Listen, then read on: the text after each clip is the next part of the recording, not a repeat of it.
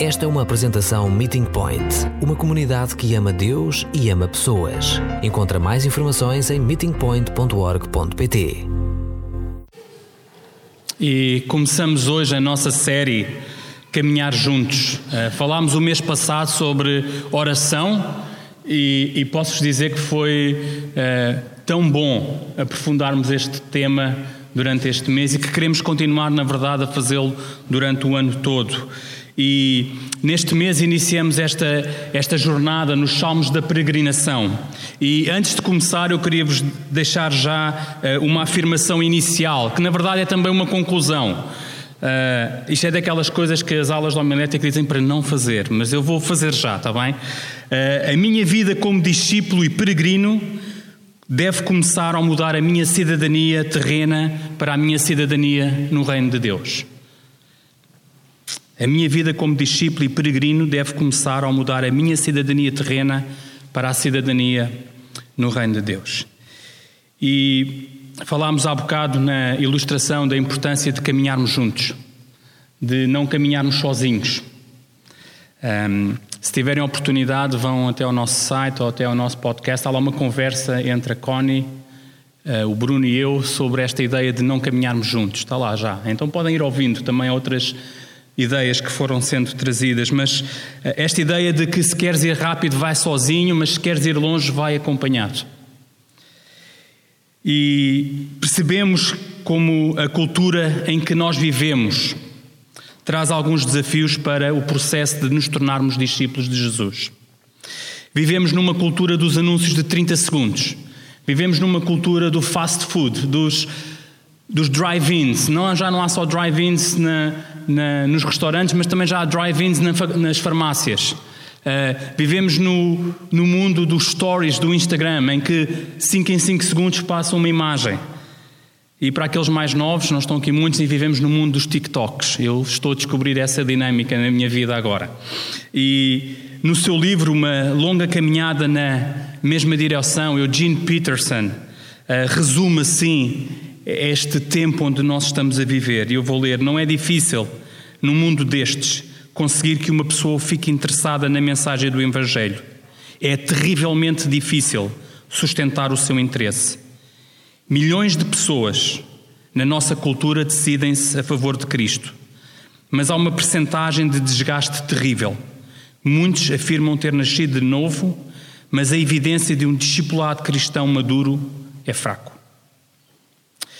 E nesta tarde, ao iniciarmos a nossa caminhada nestes salmos dos degraus, ah, nós queremos hoje lançar o fundamento daquilo que queremos falar durante o resto do mês. Os salmos dos degraus, ou da ascensão, ou da peregrinação, são um pequeno inário dentro daquele grande inário que é o livro de Salmos. Na verdade, são os salmos 120 até o salmo 134. Eh, e este título advém de serem os salmos que os hebreus cantavam eh, quando viajavam para Jerusalém três vezes por ano. Três vezes por ano era costume os hebreus viajarem até Jerusalém para celebrar as três festas importantes no seu calendário. A primeira na altura da primavera, que era a festa da Páscoa, depois na altura do início do verão, mais ou menos, a festa de Pentecostes, e depois no outono a festa dos tabernáculos. E ano após ano, estas músicas, estas canções eram repetidas, faziam parte da, de, da sua vida diária. E eles cantavam-nas ao caminharem para, para Jerusalém. E apenas um outro dado que percebermos que chamam-se salmos da ascensão ou da subida ou salmos dos degraus, porque realmente Jerusalém está num plano mais elevado. Então eles tinham que subir. Uh, e, e, percebam que as viagens que eles fazem, faziam não eram as viagens que nós fazemos hoje. É muito fácil pegar no carro e daqui a duas horas está no Porto. Uh, naquele tempo uh, era difícil viajar. Ok. Entretanto, o anjo, o anjo saiu do carro meio ali no entroncamento, ou ali que mais ou menos o anjo sai do carro. Eh, então, dois desafios para nós já no início desta, desta semana e no início deste mês dois desafios. O primeiro é poderem nos próximos 15 dias, 14 dias, lerem os salmos dos degraus. Comecem no 120 até o 134, eles não são muito longos, eh, mas nós só vamos ver quatro salmos durante este mês, então vão ficar a faltar alguns. O segundo, e, e, e, peço desculpa, eh, ele não está em português, na verdade já não há em português, eh, era o desafio de lerem este livro, A Long Way in the Same Direction. Uma longa caminhada na mesma direção. É do Eugene Peterson e é um livro fantástico.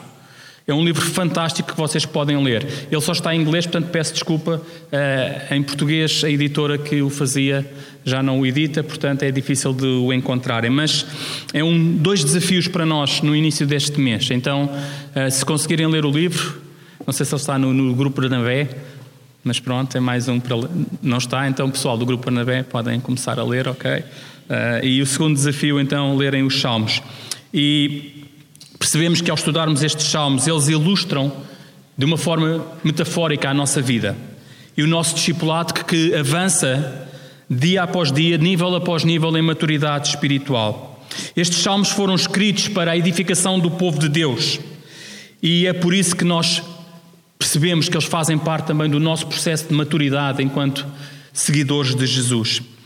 E queria-vos convidar então a abrir ou ligar uh, as vossas Bíblias no Salmo 120. Eu vou ler em duas versões.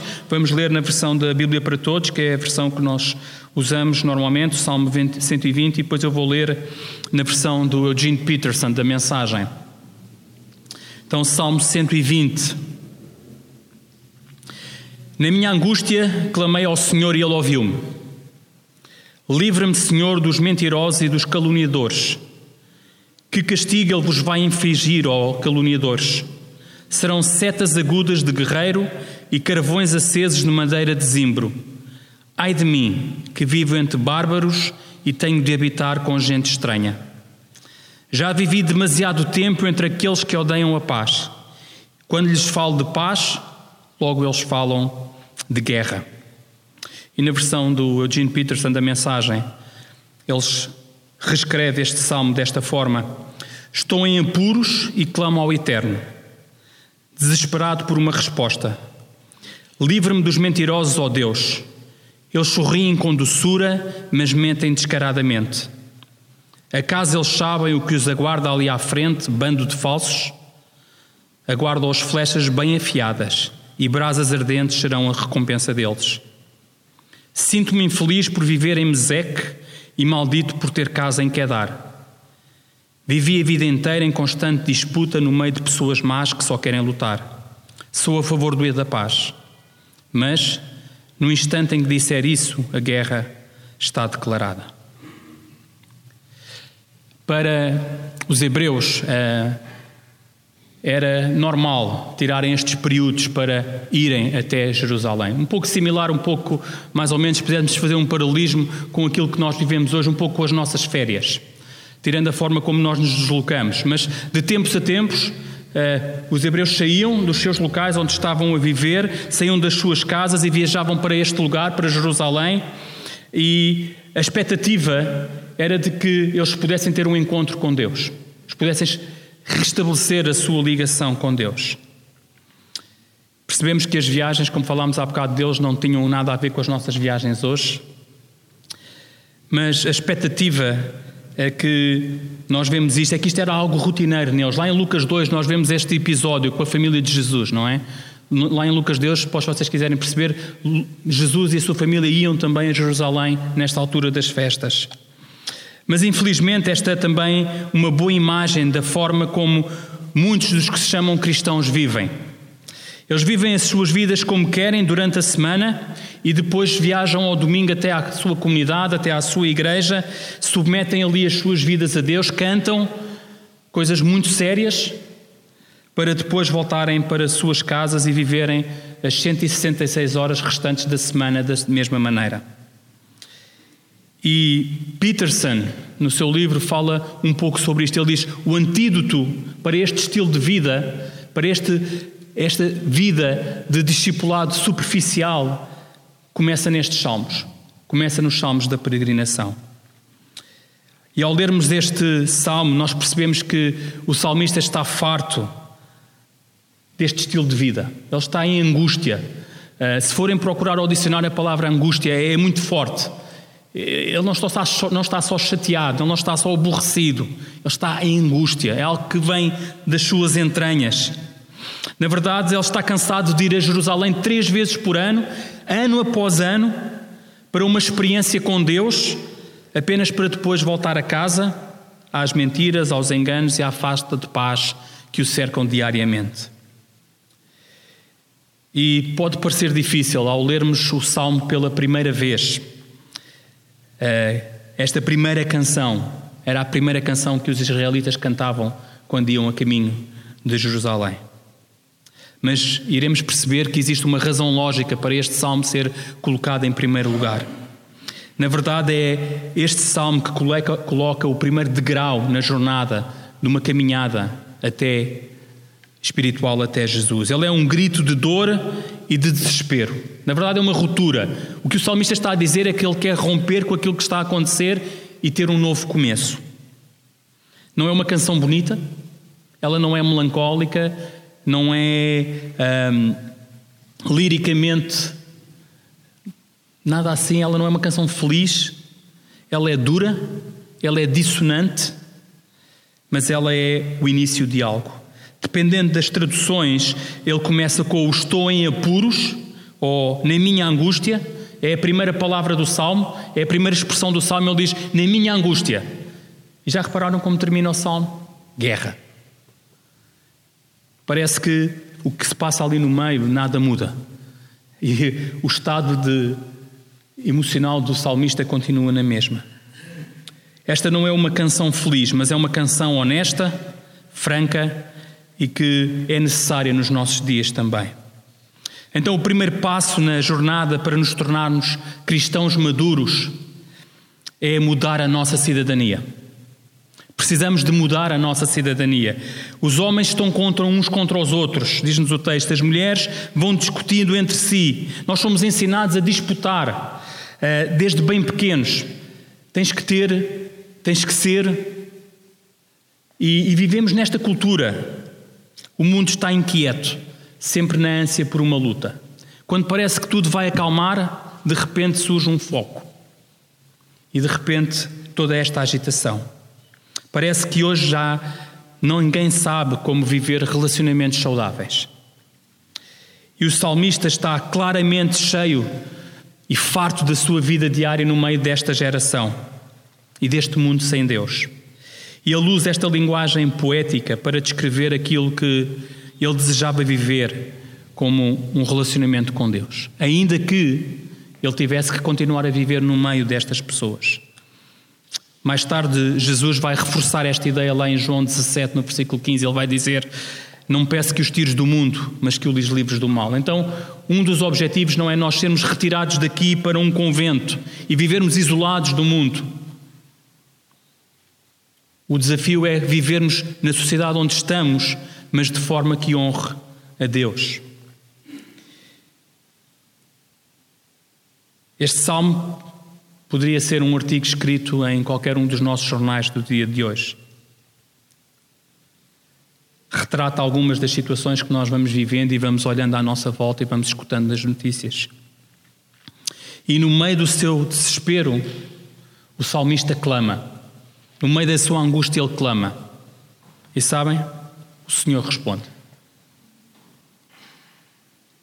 E apesar de vermos no texto que o Senhor responde ao salmista, ele responde à sua oração também. E o salmo às vezes não transparece, de repente, flechas e carvão de zimbro. Eu fui tentar perceber porque é era o carvão de zimbro. O carvão de zimbro, o zimbro é uma maneira que demora muito tempo a arder. Portanto, imaginem o que é que era alguém colocar-vos carvão de zimbro em cima. E a única resposta que vemos depois no versículo 4 é a resposta que, do que vai acontecer àqueles que são caluniadores. Deus está a resgatar o salmista da sua vida no meio daquela cultura, permitindo que ele faça esta viagem até Jerusalém com os outros, tendo assim a oportunidade de partilhar a sua vida, as suas dúvidas, os seus desafios, as suas esperanças, nesta caminhada conjunta. E juntos, ele e os outros hebreus nesta caminhada teriam uma pausa deste mundo. Durante a viagem na sua estadia para, e na sua estadia em Jerusalém. E ainda, como falámos há pouco, eles tivessem de voltar fisicamente para as suas casas. Assim que as festas acabassem, eles voltariam com uma determinação diferente. Eles voltariam com uma determinação que não seriam mais cidadãos deste mundo, mas cidadãos no reino dos céus. E se queremos desenvolver a nossa maturidade como discípulos de Jesus, temos que chegar a um ponto, a um lugar na nossa vida em que entendemos que precisamos de alterar a nossa cidadania. Devemos deixar de ser cidadãos deste mundo e passarmos a ser cidadãos do reino de Deus.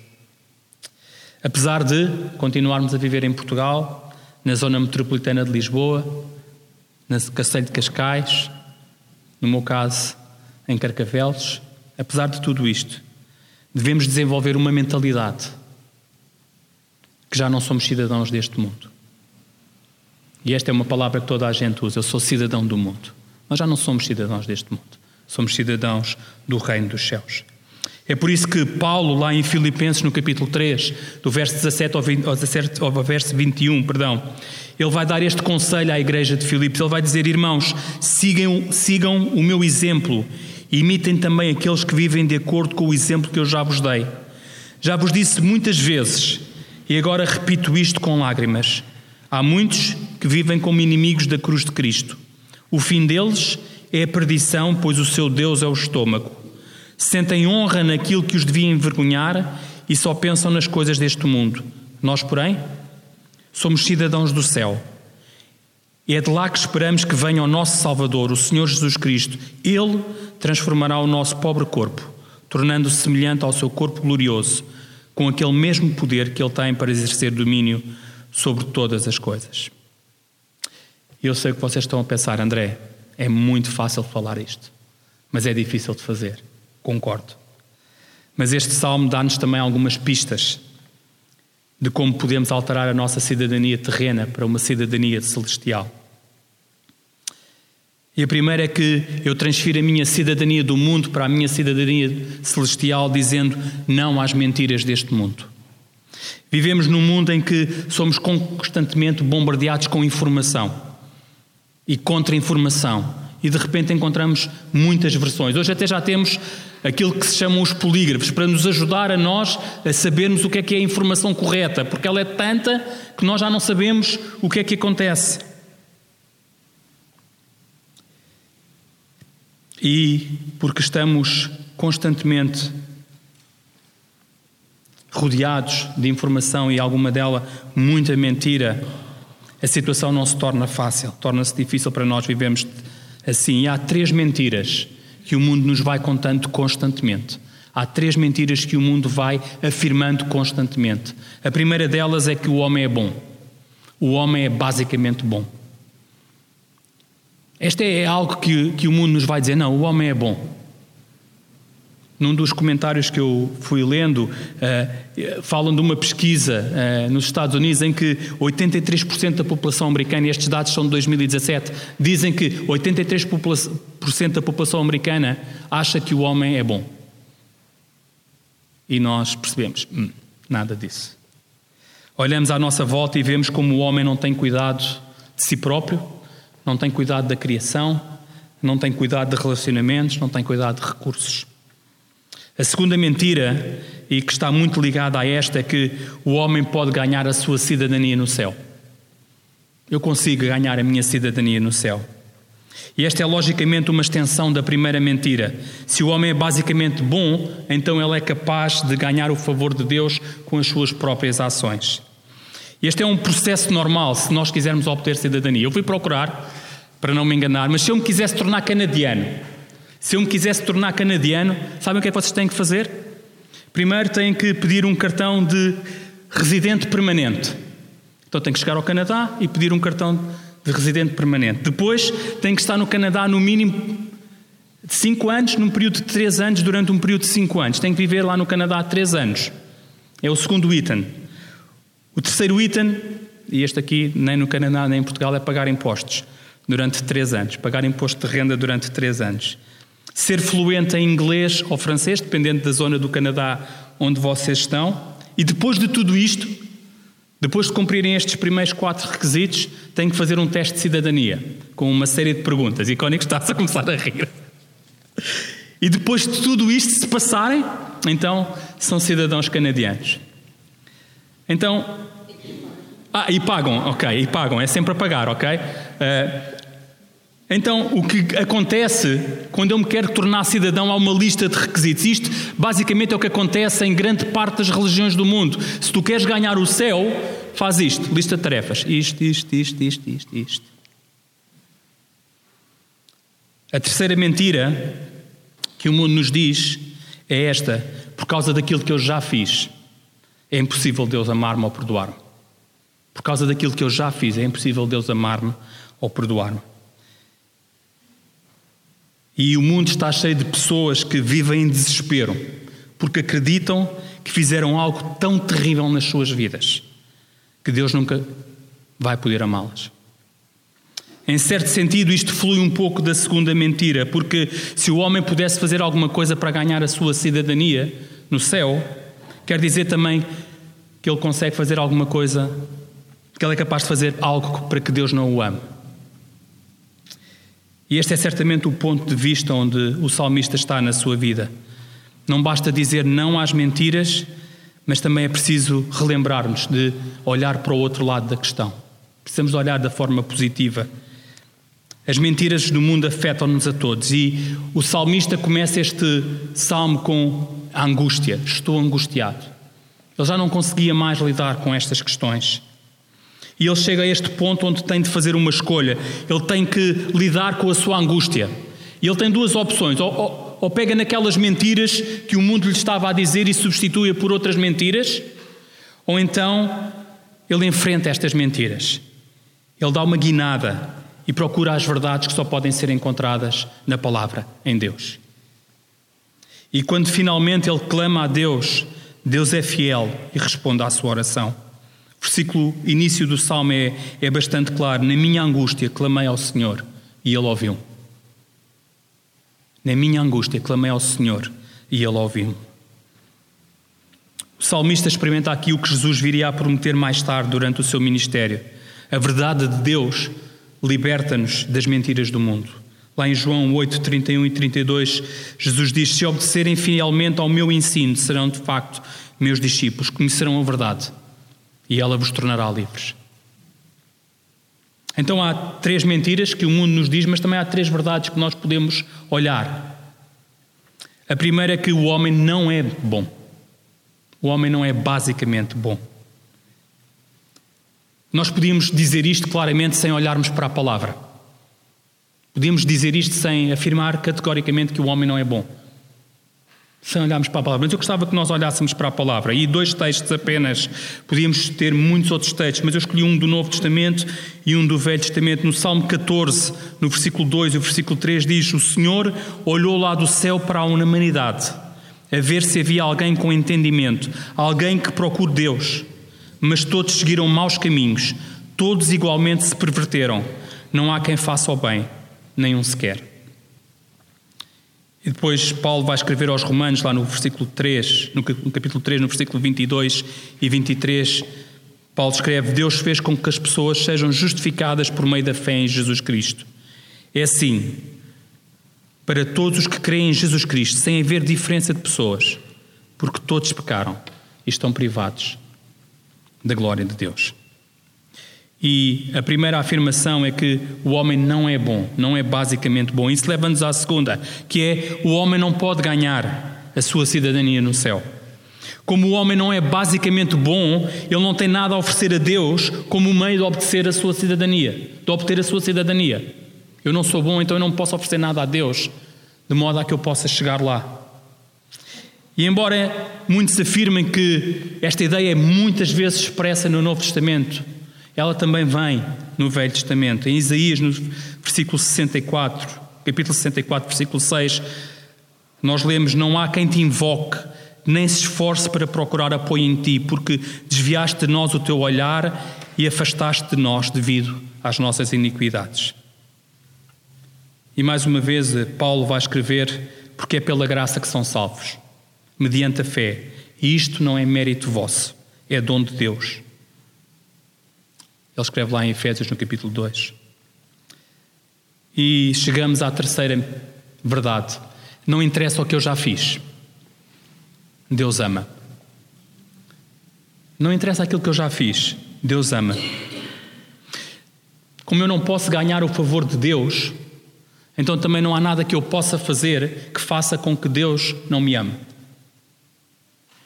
Como eu não posso ganhar o favor de Deus, não há nada que eu possa fazer que possa ganhar o favor de Deus, então também não há nada que eu faça para que Deus não me ame. Romanos 5, no versículo 7 ao versículo 10, diz: Seria muito difícil alguém morrer por uma pessoa, mesmo que ela fosse inocente. De facto, talvez alguém seja capaz de dar a sua vida por uma pessoa boa, mas Deus mostrou-nos até ao ponto em que nos ama, pois quando ainda éramos pecadores, Cristo morreu por nós. E pela sua morte, nós agora estamos em boas relações com Deus. E agora que somos justificados pelo seu sangue, com muito mais razão, por meio dele, seremos livres do castigo final. Pois, quando éramos inimigos de Deus, fomos reconciliados com ele pela morte do seu filho, quanto mais estando reconciliados, seremos salvos pela sua vida. Então, Jesus morreu por mim e morreu por ti. Mesmo sabendo e conhecendo todos os nossos pecados. Mesmo aqueles mais escuros e que nós não abordamos com ninguém, que nós não dizemos a ninguém. E eu acredito que não há nada que Ele possa fazer que demonstre mais o seu amor por nós do que esta maneira de nos amar, de se dar a si próprio, de, de vir até este mundo e morrer por cada um de nós. Então, este conceito de dizer não às mentiras do mundo e, e, sim à verdade de Deus é o primeiro passo que eu tenho que dar para me tornar um discípulo maduro de Jesus. E há um termo teológico para isto que é arrependimento. Então é preciso que eu me arrependa. E o Salmo fala disso nesta tarde, de nós nos arrependermos daquilo que temos feito e passarmos a viver uma vida nova. E deixem-me partilhar algumas ideias convosco sobre esta questão do arrependimento. O arrependimento não é uma emoção. Não é algo que eu, na emoção, digo, eu vou mudar. Não é uma emoção. O arrependimento não é apenas para sentir pena pelos pecados, por mais importante que isso também possa ser. O arrependimento é uma decisão. É algo que eu tomo conscientemente. A palavra grega que é usada no Novo Testamento é uma palavra composta e, na verdade, ela quer dizer, numa tradução, mudar de ideias. Eu mudo de rumo, eu mudo de ideia. E do que já falámos hoje, o arrependimento é uma decisão de mudar a nossa mente do modo de viver nas mentiras do mundo para viver de acordo com a vontade que apenas encontramos em Deus. O arrependimento é a decisão de desistir de seguir o meu próprio caminho, que é repleto de mentiras, e de seguir Jesus, que é a verdade. E até que eu tome esta decisão, até que eu tome esta, esta decisão consciente, então eu não começo a minha caminhada de discipulado com Jesus. Mas deixem-me só ressalvar isto antes que Só, só alertar para esta situação. Há custos quando eu me arrependo. Quando eu decido seguir Jesus, há custo. E escolher o caminho do arrependimento é muitas vezes doloroso. E várias vezes na história de Israel nós olhamos e, e vemos isto. Quando Israel diz não às mentiras do mundo, quando Ismael, Israel diz que vai seguir o seu Deus, quando ele diz não à, à sua cultura ou à cultura onde está inserido, nós percebemos o custo que eles pagaram. No tempo de Abraão, eles deixaram a sua terra, a sabedoria, a riqueza da Mesopotâmia, para irem para uma terra desconhecida. E depois, mais tarde, vão deixar o Egito também. E entre estes dois episódios, nós percebemos que eles não voltaram para o Éden, para a perfeição, para aquilo que era tudo bonito. Na verdade, eles sofreram tantas e tantas vezes. Mas a boa notícia é que agora eles estavam numa jornada em direção a Deus. Eles estavam a caminhar juntos na mesma direção. Estavam a caminhar juntos na direção de Deus. Homens e mulheres que decidiram dizer não às mentiras do mundo e sim à verdade de Deus enfrentam tremendas perseguições e dificuldades. Vemos isto na igreja primitiva também. Quantos e quantos foram mortos por causa da sua fé? Quantos e quantos foram apedrejados? Quantos e quantos ainda hoje, por dizerem que seguem Jesus, por dizerem que são da cruz, que acreditam na cruz, são mortos? As notícias chegam todos os dias. Esta semana li uma notícia de uma igreja na China que foi destruída. Tinha acabado de haver um culto lá e a igreja foi simplesmente destruída. Apenas porquê? Porque eles afirmam que estão numa caminhada com Jesus.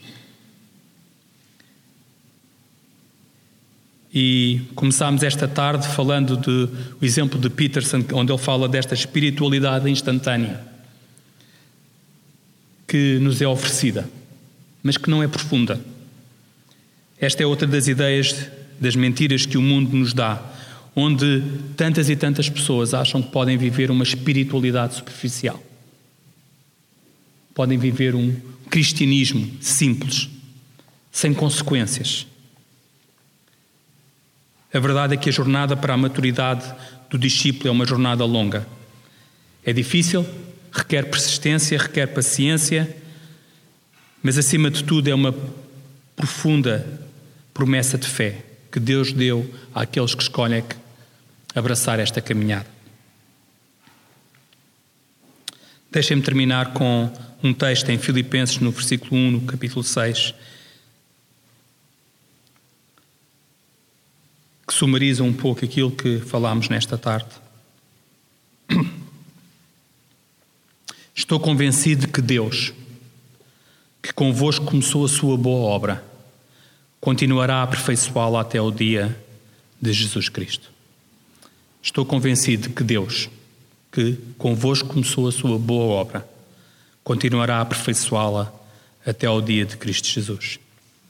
Vamos orar. Pai, nós somos gratos pelo teu amor por nós, porque apesar de não sermos bons e de não podermos fazer nada para alcançar o teu favor, tu nos amas. Não interessa o que tínhamos feito no passado, o teu amor ainda assim nos alcança e nos perdoa. Ajuda-nos a cada dia nesta jornada de intimidade contigo, a reconhecermos as mentiras em que temos vivido e a substituí-las pelas tuas verdades. Pai, sabemos que esta, esta caminhada será por vezes dolorosa, mas ainda assim queremos buscar-te a cada dia. E somos gratos por aqueles que tens colocado à nossa volta. Os nossos amigos, a nossa comunidade de fé, aqueles que caminham connosco nos bons e nos momentos mais escuros e desafiantes. Obrigado por cada pessoa que está aqui nesta tarde. Nós agradecemos tudo isto no nome precioso de Jesus, o nosso Senhor e Salvador. Amém.